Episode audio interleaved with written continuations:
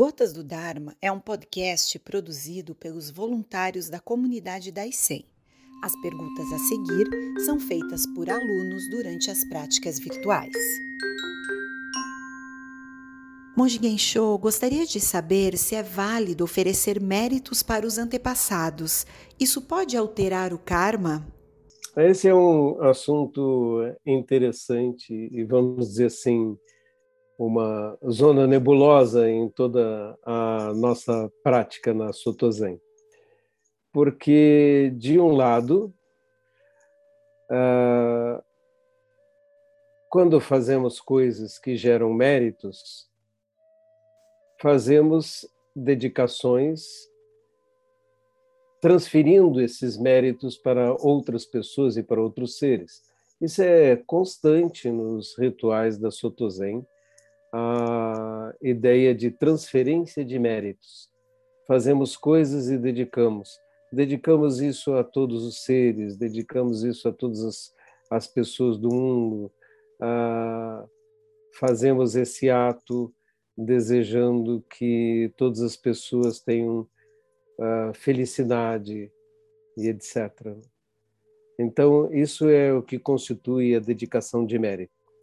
De um lado, uma pessoa pode perguntar: quando eu dedico méritos para os antepassados, esses antepassados existem como seres separados? A resposta é não. Esses antepassados são ondas kármicas que já se manifestaram em outras vidas. É você que está fazendo isso e isso, essa sua compassiva dedicação aos outros, aos outros seres gera méritos para você mesmo. É um, uma prática bela, bonita uh, que nós fazemos. E do outro lado, pessoas perguntam: ah, monge, morreu uma pessoa, o senhor pode acender um incenso, ah, rezar o Daishindarani, eh, colocar na cerimônia eh, de dedicação aos mortos e doentes, sim, podemos fazer isso e fazemos exatamente isto. Né? E a pergunta é, é, por que fazemos isso? Não fazemos isso para os mortos em si, mas fazemos para os vivos. Essa é uma resposta possível. A outra resposta possível sobre a qual eu gostaria que todos meditassem é: afinal, todas as coisas estão interconectadas ou não estão? Se todas as coisas estão interconectadas, cada ato reflete em todos os outros seres. Esse é o conceito da rede de Indra. Uma rede em que as intersecções dos fios têm pequenas joias perfeitamente polidas e reluzentes e esféricas. Assim elas refletem todas as outras joias de todas as outras intersecções da imensa rede de Indra. Se todas as joias refletem todas as outras e todos os reflexos possíveis, então nós refletimos tudo o que acontece no universo e tudo que fazemos se reflete em todo o universo. Como podemos dizer que um ato nosso, uma dedicação, uma oração, uma intenção, um rito, não se reflete em todos os outros quadrantes do universo, em todas as outras intersecções da imensa rede de Indra. É sobre isso que nós devemos pensar. De um lado, Afinal, não existem indivíduos. Do outro lado, todos os indivíduos refletem todos os outros indivíduos. Estamos todos completamente interconectados e somos interdependentes. Portanto, um ato nosso qualquer, uma declaração nossa, uma recusa nossa de participar de algo da comunidade, uma ação nossa qualquer restrita, ela tem peso ou não tem peso? Sim, ela se reflete em toda a imensa rede de Indra. Nada que fazemos é completamente inocente e nada que fazemos deixa de se refletir em todo o universo. Sensei, sobre a frase quem não conhece a dor não pode conhecer a paz, o senhor poderia comentar? Pois um dos fatores que me levaram a querer me aprofundar no Zen foi a dor que senti por conta de um trauma vivido. Na realidade, uma declaração como essa contém dentro de si a, a relatividade, ou seja, os opostos. É como nós dizermos que para existir o mal tem que existir o bem. Para existir a paz tem que existir a dor. Para existir algo tem que existir o seu oposto. Esse conceito é um conceito dentro da relatividade do mundo dual. No mundo absoluto, isso não é verdadeiro. No mundo absoluto, a dualidade não passa de um engano da nossa mente que distingue uma coisa da outra e separa todas as coisas em pares de opostos para entendê-los. Um vício da nossa própria linguagem que divide as coisas em certo, errado, bom, mal, bem, mal.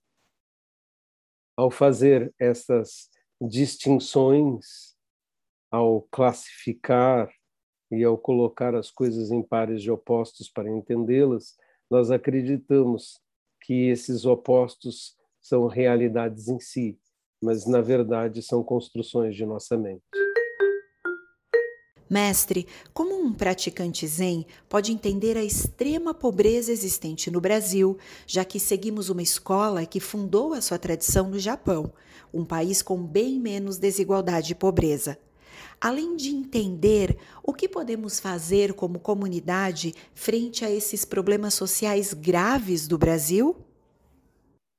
Uh, para entender essa pergunta, teríamos que olhar historicamente. Não é? Na verdade, a tradição Zen começa em tempos de extrema pobreza, tanto na China como no Japão. Quando os monges chegaram uh, ao Japão com Zen, quando Dogen Zenji trouxe o Zen ao Japão, os monges às vezes passavam fome. E até hoje, é, café da manhã nos monastérios é papa de arroz, que é arroz cozido com uma parte de arroz e nove partes de água, o que faz uma papa muito pouco consistente. E o motivo de nos alimentarmos é, desta forma era a extrema pobreza na qual se vivia a extrema pobreza que nós é, conhecemos no passado é muitíssimo mais é, profunda do que a dos dias de hoje.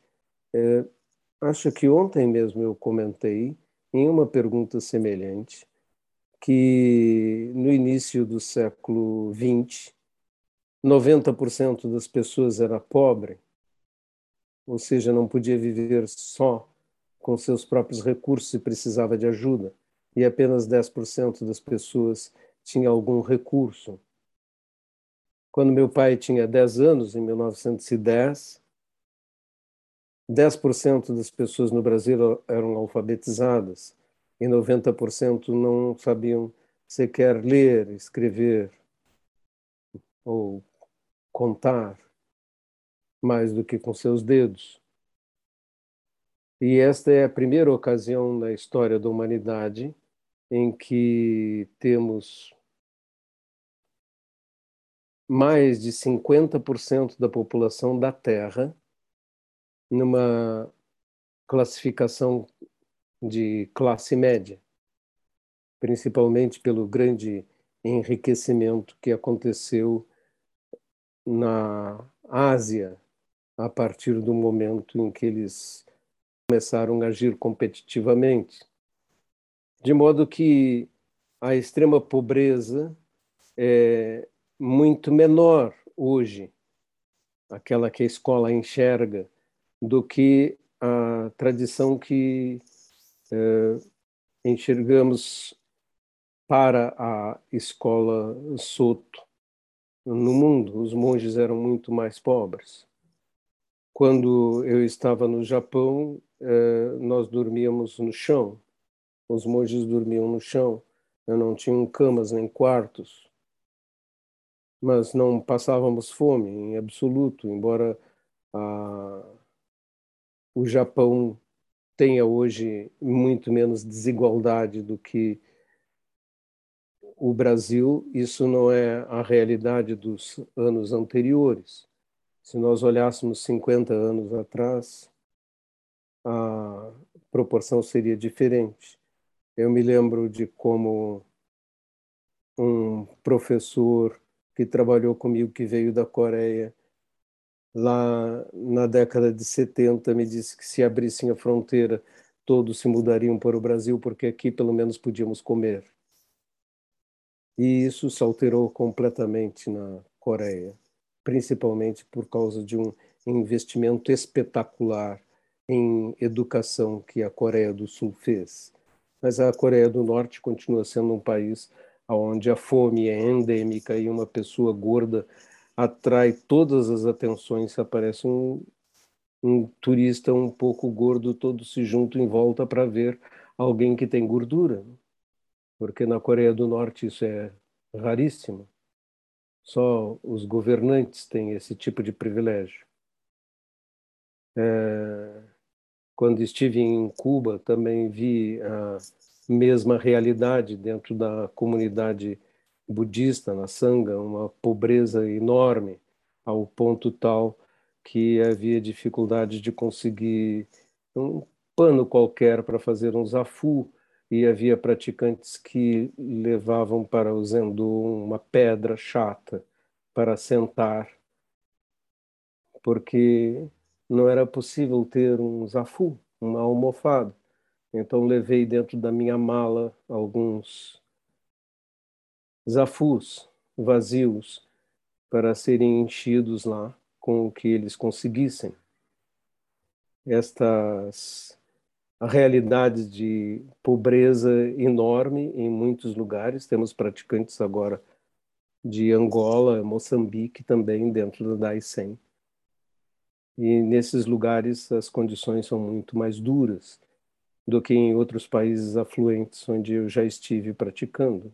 Não pode se imaginar na Califórnia um mosteiro ter é, dificuldade para alimentar os seus monges isso simplesmente não acontece porque existe abundância. Nós, como indivíduos e cidadãos, devemos fazer tudo o que nós pudermos para diminuir desigualdades e sofrimentos dentro das nossas possibilidades pessoais.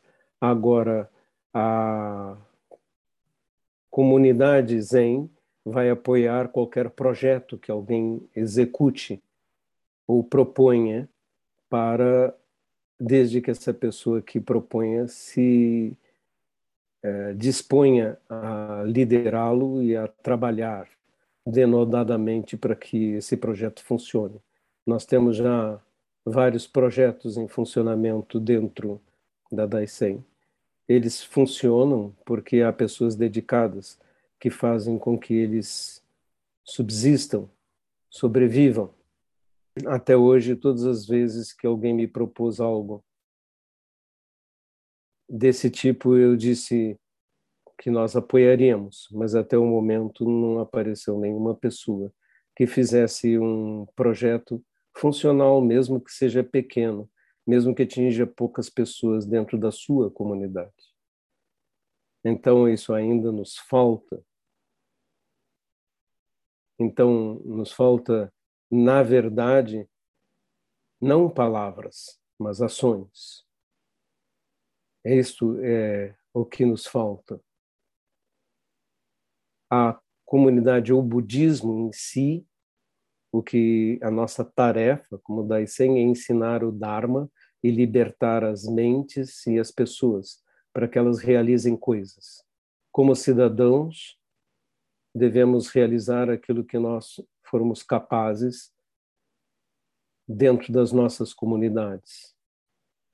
Mas nós não devemos pedir para a instituição que é extremamente pobre, que ela execute aquilo que nós gostaríamos de ver sendo executado, para que possamos dizer: eu sou budista e o budismo faz isso. Talvez a organização que mais faz o bem material nesse mundo e o distribui seja a Igreja Católica. O tamanho da sua obra é espetacular e muitas pessoas não conhecem os detalhes do que está acontecendo. Eu os desafio a irem ver um projeto qualquer desse tipo caritativo dos católicos e também dos espíritas.